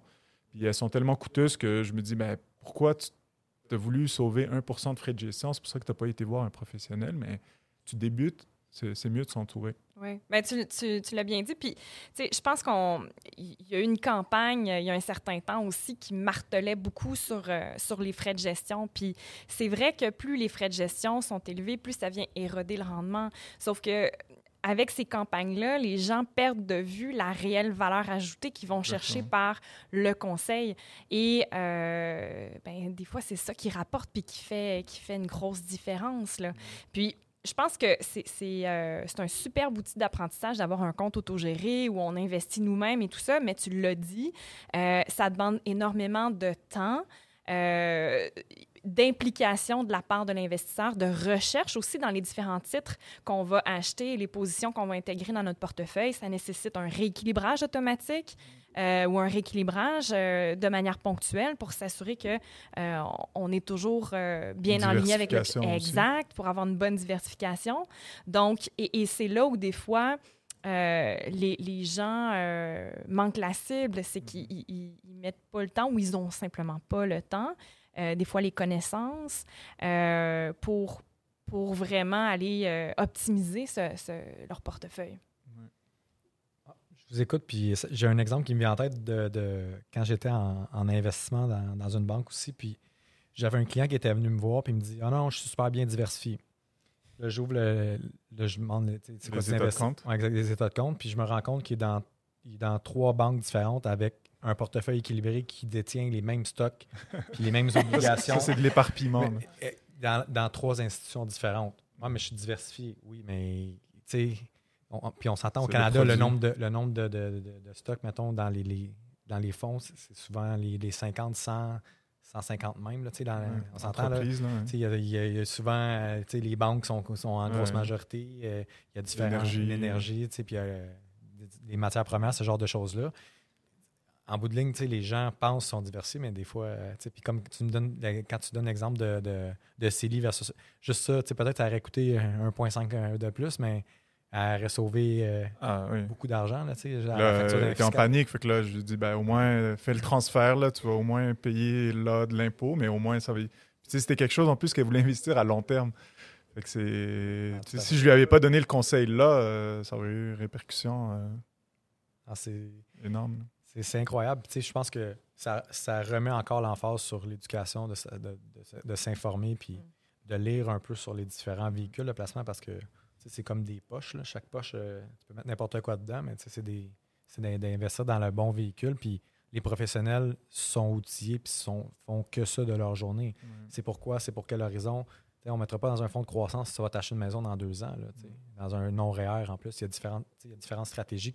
on ne les nommera pas toutes, là, mais Mm. il y a différentes stratégies qui, qui peuvent être mises en place euh, dans l'investissement, mais aussi dans les, les polices d'assurance, d'avoir un outillage. euh, puis que ces professionnels-là se parlent aussi, que ce soit le comptable, que ce soit le fiscaliste, que ce soit Mm. un planificateur financier, que ce soit euh, un banquier. Des, on a quand même des banquiers au niveau du crédit. Tu sais que tout ça s'amalgame. Souvent, on est comme moi, mais là, mon comptable, il. ben, C'est pas la même chose c'est supposé être une équipe multidisciplinaire. Puis là, évidemment, mais là, tu sais, le comptable peut dire une chose, l'avocat va dire une autre chose, mais c'est de voir c'est quoi la, la façon globale qui est la meilleure pour un entrepreneur, entre autres, mais aussi au niveau personnel. Puis tu as amené un autre élé- élément aussi, euh, comment est-ce qu'on va réagir avec les hauts et les bas de, de la bourse. Là? Euh, L'année passée, en février-mars, là, euh, quand les, les marchés ont planté, là, euh, il a fallu gérer euh, Mhm. les émotions des gens là, avec, à travers tout ça pour euh, s'assurer qu'ils ne perdent pas le focus sur c'est quoi l'objectif, puis euh, c'est quoi l'horizon de placement, puis... euh, euh, En- Encore là, on a été chanceux parce que la reprise a été très rapide, ce qui Ouais. est un événement record. absolument, absolument. D'habitude, euh, moi j'ai connu 2008, là, je travaillais dans les banques euh, en 2008, Ouais. puis c'était pas du tout la même reprise que là. Je me dis, nous on a plus souffert en 2008 que, que, que les conseillers là, ou en tout cas que les gens là, parce que euh, tu sais, il fallait juste attendre quelques mois, puis c'était bon, la reprise Tout à fait. Puis euh, un, autre point aussi pour les entrepreneurs, euh, ça c'est quelque chose que je remarque très souvent, travailleurs autonomes, entrepreneurs, souvent ils vont pas différencier finances personnelles puis finances d'entreprise. Puis c'est un peu mélangé, puis déjà au niveau comptable, c'est très déconseillé. Euh, mais aussi au niveau des finances, souvent on a des objectifs d'investissement pour l'entreprise, pour le côté business, et on doit avoir des projets pour le côté personnel, puis il faut vraiment séparer les deux. Euh, dans le sens où il faut se faire un budget au niveau personnel, puis regarder qu'est-ce que je peux tirer de mon entreprise qui va me permettre de réaliser mes projets personnels? Puis, en fonction de ça, ben, le reste, je peux le laisser dans mon entreprise, puis réinvestir, puis faire des projets d'entreprise. Puis, je pense que c'est super important de séparer ça parce que euh, ça fait en sorte qu'on ne dépend pas, ça aussi c'est une autre phrase tu as dit, JP, mais tu ne veux pas travailler dans ton entreprise, mais tu veux travailler pour ton entreprise. De séparer justement les finances personnelles, mais on ne devient pas dépendant de son entreprise parce que là, on gère un budget personnel, puis on sait combien on a besoin de notre entreprise pour vivre. Fait qu'on fait rouler l'entreprise pour faire en sorte qu'on soit capable de tirer ça, puis le reste, ben, on travaille pour que l'entreprise grossisse. Tout à fait. Puis ça me fait penser, le point que tu apportes, c'est en, en immobilier, entre autres, où le financement est très différent au niveau personnel que commercial. Puis il y a un moment où, fiscalement parlant, c'est peut-être pas la meilleure décision d'aller en entreprise en immobilier, Mhm. mais au niveau du financement puis de la gestion de la croissance, c'est inévitable. choix. hein. Parce qu'à un moment donné, au niveau de tes ratios personnels, tu vas être barré. là. Tu vas être barré partout, puis là, c'est c'est en train de, de se restreindre encore plus. Fait que des fois, quand je parle de parler avec tous les professionnels, là, le fiscaliste va dire Ouais, mais attends, mais sauf qu'au niveau de la protection des actifs, c'est une bonne chose. Au niveau du Mm. financement, parce qu'à un moment donné, ta, ta croissance va être stoppée. Oui, tu vas payer moins d'impôts, mais tu vas, tu vas plus pouvoir avancer. Mm. C'est de. pas, euh, blanc ou noir. Chaque situation est différente. Je dis toujours, en riant, le, le ça dépend, là, mais ça dépend de chaque situation. Puis, ça en est un exemple de gérer des immeubles, par exemple, C'est au personnel. Mm. C'est correct d'en avoir. C'est- C'est avantageux sur certaines balises, Ouais. comme c'est très avantageux sur certaines autres balises d'en avoir dans, dans l'entreprise. Si on vise faire ça de notre vie, d'être un investisseur, un développeur immobilier, c'est impensable de pouvoir faire ça au personnel. Ça ne fonctionnera pas. Mm. Il y a différentes manières de, d'être créatif, là, Mhm. mais à un moment donné, tôt ou tard, ça va arriver. Ça que c'est aussi bien de, de bien se, se setuper, de, de bien se D'avoir une structurer structure. avec tous les professionnels, encore une fois, d'avoir Ouais. une convention d'actionnaire, d'avoir, on ne le répétera jamais assez, là, mais encore des gens qui, on, on a des histoires d'horreur à chaque jour, fait que c'est important de, de le rappeler. Ben, je pense que le, le- le fil conducteur à travers tout ça, c'est d'avoir un plan. Que ça soit au niveau, que tu sois salarié euh, ou que tu sois entrepreneur, d'avoir un plan va te permettre de, de- de bien gérer et d'optimiser dans l'immédiat, mais aussi va te permettre de gérer ta croissance à long terme. Ouais. Puis, puis d'avoir un objectif aussi à long terme. Donc, de dire, OK, mais ça, c'est ma situation aujourd'hui. C'est quoi que je veux atteindre à long terme? Qu'est-ce que ça me prend? C'est quoi les étapes que je dois réaliser pour atteindre ça? Puis de prendre le recul, en fait, parce que des fois, on est tellement dans le quotidien, puis dans la gestion de problèmes, puis de trouver des solutions que, justement, on ne prend pas le temps de reculer puis de dire, OK, Ouais. mais c'est quoi que je vise? Qu'est-ce que je veux atteindre? C'est quoi mes objectifs? Puis après, se remettre dans le bain, mais Mm. c'est juste prendre du recul, puis justement, comme tu dis, avoir un plan Un de, plan de. OK, mais comment je vais faire pour réaliser ça? Ben, c'est ce que je fais au quotidien qui va me permettre de faire ça, mais de jamais garder loin son objectif initial. là. J'aime euh, utiliser, puis je l'avais utilisé euh, dans, dans mon podcast euh, à moi, l'épisode 10, je crois, JP. Exactement. Oui. euh, souvent, l'analogie que j'utilise, c'est le, le principe du road trip. C'est-à-dire que quand tu pars en voyage, tu as peut-être une destination en tête, Je pense minimalement. que JP t'a copié, hein, parce qu'il a utilisé Pour la vrai? même, je te jure. Mais en fait, c'est parce que on, on- on utilise. Non, mais en fait, c'est c'est mais rapport- une destination mais pour le rapport au- départ. ouais. Exactement. Pas très original, Christiane. Oh! ça te prend un GPS, ça te prend une carte routière pour savoir comment vrai. te rendre à cet Mais objectif. ça, il- ça, il n'avait pas donné ça, c'est comme Bon. exemple. Puis une planification financière, c'est exactement ça. C'est ta carte routière, c'est tes outils pour te rendre à destination, t'aider à te rendre à ton objectif. Donc, ça, ça permet de- d'atteindre la cible tellement plus facilement, d'une manière tellement plus efficace si on a un, un- un plan et qu'on peut aussi mettre à jour. Mm. Euh, parce qu'on va se le dire, là, la- tu l'as dit tantôt, euh, JP, c'est pas une- la vie n'est pas statique, la vie n'est pas nécessairement euh, linéaire, c'est pas une ligne droite. Il faut s'ajuster, il faut le mettre à jour. Mais je pense que déjà d'avoir un plan, c'est c'est à la base. là. Tout à C'est fait. porteur, porteur vers. Ah, puis, puis c'est pas parce qu'on a un objectif ou on a un plan qui sera pas révisé euh, 252 fois. là, Ouais. tu sais. Absolument. Ah, Je suis parti en affaires, j'avais un plan, six mois après, on a Ouais. chez Sauvidange, puis on a recommencé. Puis ça, ça se module là, des fois aux semaines ou aux mois, ou ouais. des fois c'est les réseaux, c'est c'est la stratégie, la croissance aussi, des fois qui est rapide, où on, on doit se réorienter Mais aussi. toujours faire l'exercice, justement. Ah, se poser les bonnes questions. OK, mais pourquoi je fais ça? C'est quoi que je veux réaliser? Puis- Puis dans tous les cas, on a toujours une ligne directrice ce qui devrait être, j'en ai justement parlé, c'est le why de, de dire, mais gars, la ligne directrice, c'est ça. Évidemment, Mhm. mais là, ça peut tout peut changer, Exactement. mais quand on reste, on va toujours prendre des décisions en fonction de, de ça, tu sais, puis éventuellement, mais quand on sait puis c'est bien établi, évidemment, ça peut changer. Il y a des événements de la vie qui font que, tu sais, des fois, ça peut être la santé, ça peut être euh, un divorce, un enfant, euh, différents événements de la vie qui font que des fois, ça peut changer, mais quand on a une ligne directrice, on a toujours cette, euh, je vais dire, cette lumière-là là, qui est là, qui, on s'en va vers là, puis après ça, évidemment, ça peut changer. mais- Voilà. Fina- finalement, on voulait parler un petit peu de liberté financière et euh, de l'argent dans le couple. Tu, tu m'avais Ouais, mentionné- ouais, tu, tu veux finir avec un sujet Ben oui. chaud? Ben oui. on, on finit. Ben en fait, tu, conseilles des gens, puis, puis Ouais. j'ai goût de t'entendre un petit peu là-dessus de, de comment tu perçois ça en tant que, que consultant ou de, de- de tutorat ou quand tu rencontres des, des gens, des clients? Ben, sur la, la liberté financière, c'est un concept, même moi, je l'ai appris un peu tardivement, dans le sens où je pense que ça gagne en popularité, parce qu'on réalise que finalement, on travaille, mais à un certain moment, ben, on veut être capable d'être libre de son temps, puis libre de, de ses activités, puis d'être capable d'être libre aussi même au niveau euh, physique, là, géographique, là, d'être capable de se déplacer sans, euh, sans avoir à réfléchir, puis à, à- revoir en fait euh, sa situation. Fait que, c'est un concept que moi, je trouve très puissant. Donc, on parlait du why. Je pense que la liberté financière, comme un why, ça peut être vraiment porteur pour, euh, euh, pour beaucoup de gens de dire, OK, mais si je suis capable de faire quelques sacrifices pendant des années, puis avoir un plan pour arriver à être capable de ramasser des fonds, donc d'avoir une, une valeur financière qui me permet de, du jour au lendemain, de diminuer mes heures, d'arrêter de travailler, de changer d'emploi, de lancer une entreprise. Je pense d'avoir ce, ce focus-là, de dire, je suis capable si je fais les efforts d'avoir ces, ces choix-là. Mais par contre, ça prend un parcours, puis il faut être motivé à, à- bâtir ça. Euh, puis maintenant, il y a des modèles, même mathématiques, là, on parlait d'outils, qui permettent de calculer avec des, des calculateurs financiers, calculer ben, combien je dois mettre de côté, combien, quel est le montant que je peux accumuler, qui va me permettre de vivre des rendements de mes placements, des rendements dans l'immobilier, euh, des rendements, euh, si je, travaille à temps partiel, par exemple, puis je vis le reste de- des rendements des placements. Mais justement, quand on est capable de chiffrer, puis d'avoir un plan, puis d'avoir un- une durée, disons, euh, qu'on peut atteindre, je pense que ça peut être euh, motivant pour les gens.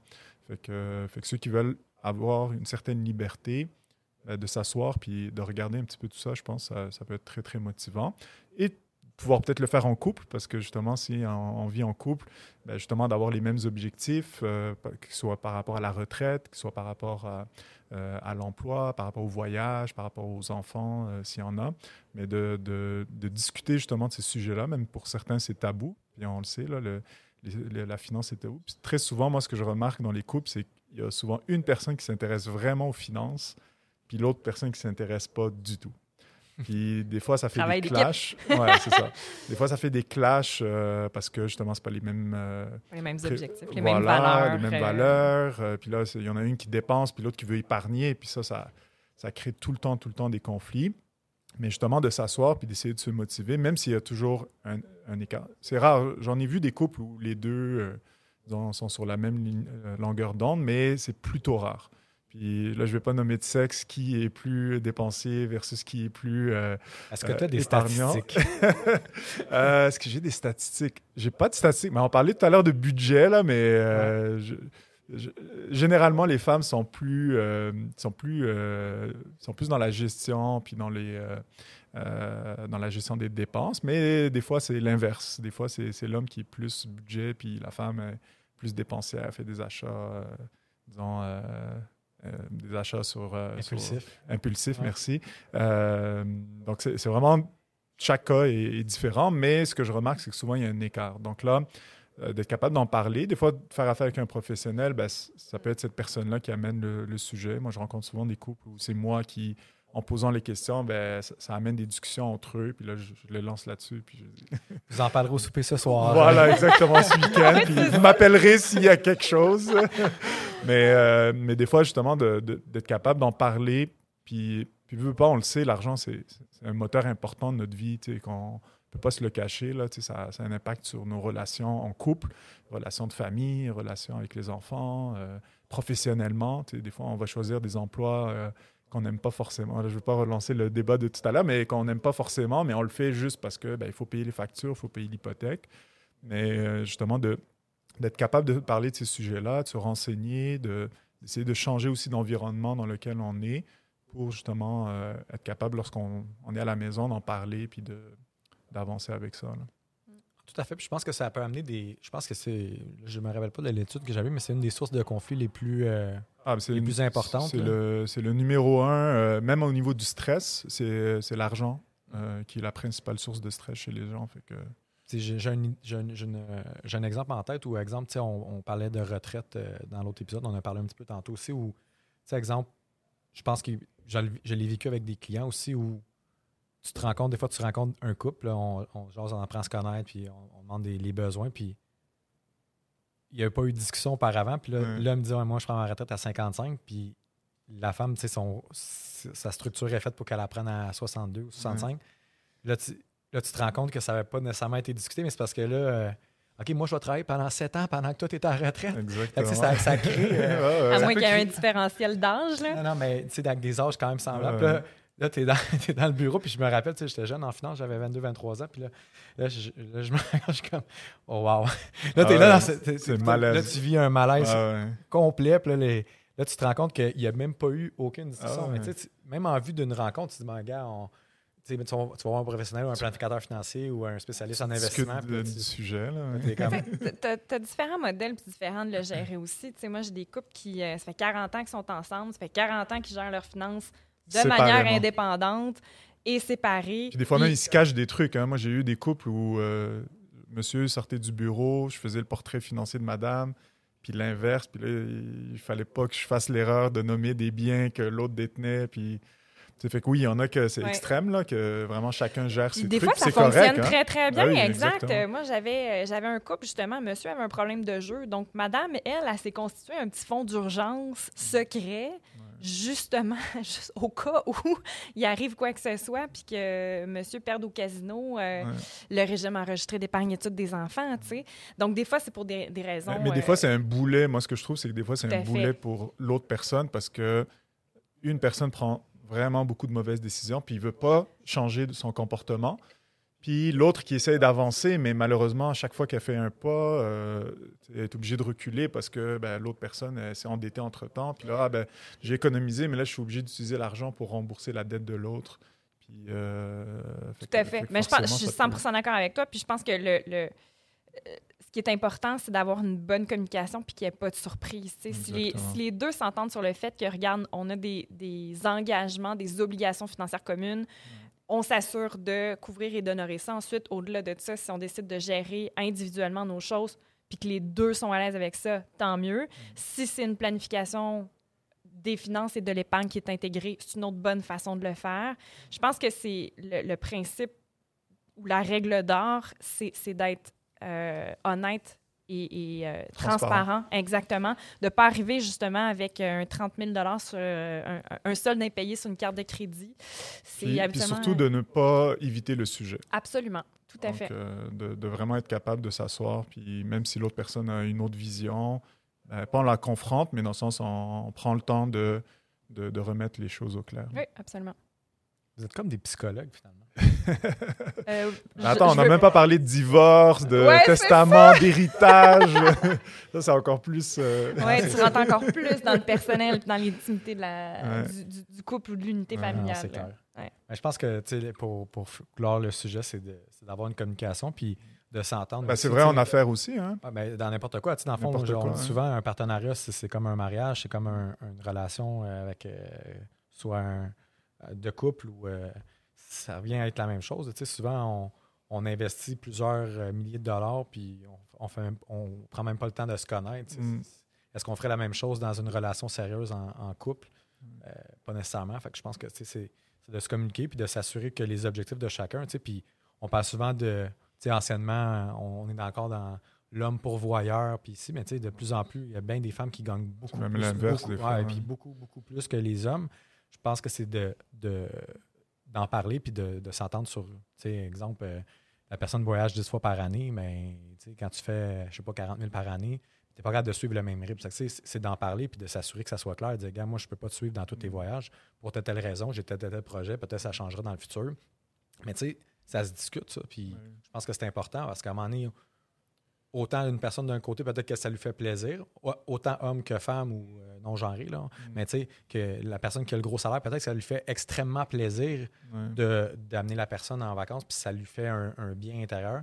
Mais pour l'autre personne, il se sent vraiment mal. Fait que, tu sais, c'est de, partager ça, puis que tout le monde y trouve son compte. Puis je pense que tout ça, ça, ça, ça vient une question de communication. Puis je pense que ça évite beaucoup de conflits. Puis la situation au jour 1 peut être différente de- dans 2, 3, 4 Exact. ans. Tu sais, des fois, peut-être supporter, supporter la personne euh, pendant quelques années, puis l'autre pendant une période difficile. puis vice-versa, tu sais, ça- on connaît pas, puis la vie, c'est pas un chemin tranquille. Fait que, des fois, je pense que c'est de communiquer, mais évidemment, ça reste du, du cas par cas, puis c'est pas toujours... euh, quand on, on touche aux personnes, puis au personnel, puis à- aux émotions aussi, là, tu sais, c'est pas tout le monde qui a les mêmes émotions par Oui. rapport à l'argent.